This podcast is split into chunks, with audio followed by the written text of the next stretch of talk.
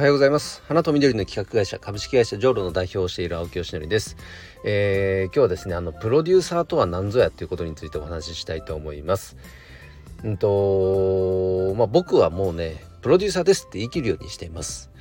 あのいいうんと何て言ったらいいかな。やってきたことがまあそもそもやっぱプロデュース業だったんですよね。なんか過去を振り返るとプロデューサーですっていうことにただ自信を持ってな持ててなかっただけであってやってたことはもうプロデューサー業そのものでした。なんだけどちゃんとやっぱり僕がプロデュースプロデューサーですって言い切っていかないとプロデュース案件が当然来ない。そりゃそうだよねって思いますね。だってプロデューサーじゃないんだったらプロデュースのお手伝いお願いできますかって当然そうならないわけですよね。伝わらないです相手にね。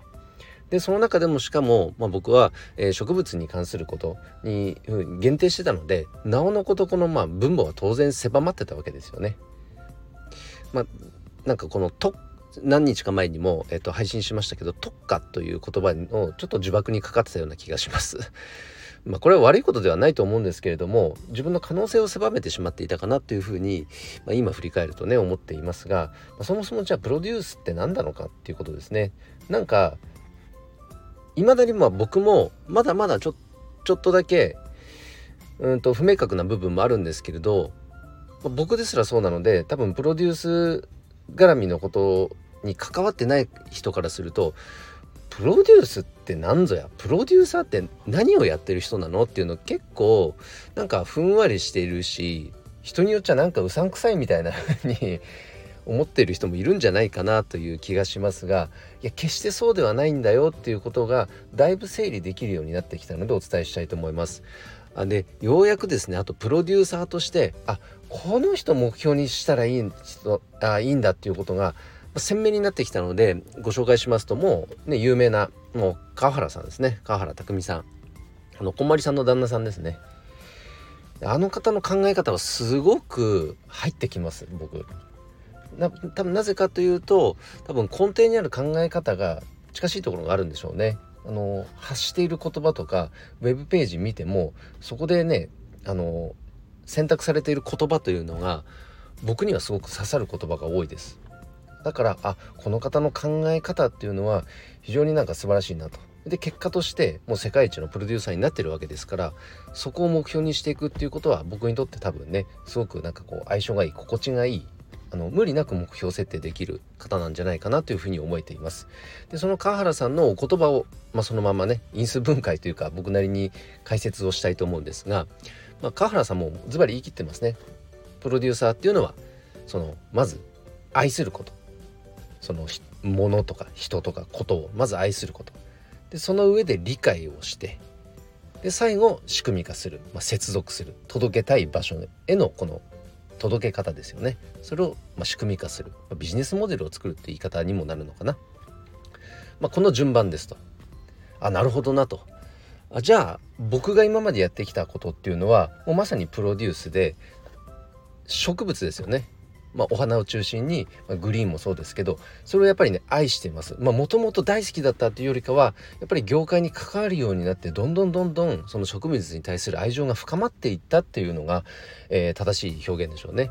でやっぱりそこに関わっている人たちのこの植物に対する偏愛ぶりっていうのも、まあ、まざまざと見てきてあ素晴らしいなこの人たちはとじゃあだったらこのここにはもうかなわないからこの人たちをなんか応援することをしたいなっていうふうに思って今の会社立ち上げてるわけなんですけどそれってまさにプロデュースじゃないですか。で、まあ、だから理解をしてでそれを仕組み化するっていうところで言うとフラワーギフトの、えっと、プラットフォームを作ったりあの廃棄されるお花の茎のプロジェクトを立ち上げたりとかまあ、これがまさに仕組み化っていうところをやってきたわけなんです。だから言うなればこの植物に関するお仕事っていうのは、まあ、一部ではあるけど全部ではないっていう感覚ですね。もうちょっとなんかこう会社っぽい言い方すると植物プロデュース事業部みたいなそんなイメージだからそれが一つまあ出来上がった状態だからもちろん今後も続けていきますそこに対する愛情がありますからねなんですけどそこだけではないってことですね。僕がプロデュースしたいのは。今までそれは結構ね押さえつけてました。その必要ないんだっていうふうにね最近思えるようになってきたんですね。そうしたらなんかねすごく心が軽くなってきました。例えば僕がもう小学校の頃からやってることとすると野球ですね。もう野球大好きです。だとすればこの野球に対するこの偏愛をどうやったらこの仕組み化ビジネスにできるかっていうところはあるかもしれないですよね。で野球って言ってもいろんなレベルがあります当然プロ野球ってそんなレベルのところにいきなり到達できませんからもっと身近なところでこ例えば高校の同窓会レベルとかあの草野球とかそういったところって裾野としたら広いですからで社会人の、まあ、おじさんたちが多いわけですよね。でこの人たちに対してこのビジネスを仕掛ける、まあ、野球っていう切り口でね何かできるかもしれないですよね。まあ、そういったところを実際にプロデュースしていくっていうのは、まあ、自分がこう愛情を注いでいる分野でもあるのですごく熱も入るかなと思っています。まあ、というふうに、えっと、プロデュースっていうのはですねもうまずは愛してそれを物やことでその次にそのそれを理解してその上で仕組み化する。これがプロデュースですと。なるほどなとすごく僕理解深まりましたね。で一方でそのコンテンツホルダーと言われる方々っていうのはそのプロデュースとは違って、うんと、やっぱりクリエイターに近いと言いますか。01このものを生み出すってとこですよね。作り出す。ここに長けてる方々です。であの川原さんも言ってましたけどこんまりさんがまさにその状態だったみたいですね。仕事がなんか軌道に乗ってきてでもこれからどうしたらいいっていう壁にぶち当たっていたと。でその時に川原さんとの出会いあのが川原さんがサポートをして今はもう世界のこんまりになっている。この1から10100にしたところが川原さんの力があったということですね、まあ、それがまさにプロデュースだと。なるほどなと思いました。もうすごくなんか言語化できてきましたね。僕もプロデュースというものが。なのであのー、ちょっとここにねもっとここの勉強をもっともっと深めていきたいと思いますが、まあ、今日の本題はですね本当にそのプロデュースとは何ぞやというところについて、まあ、解説をさせていただきました。川原さん本当にありがとうございます。えっ、ー、とでは今日最後に1点だけお知らせです。えっ、ー、となんだっけ？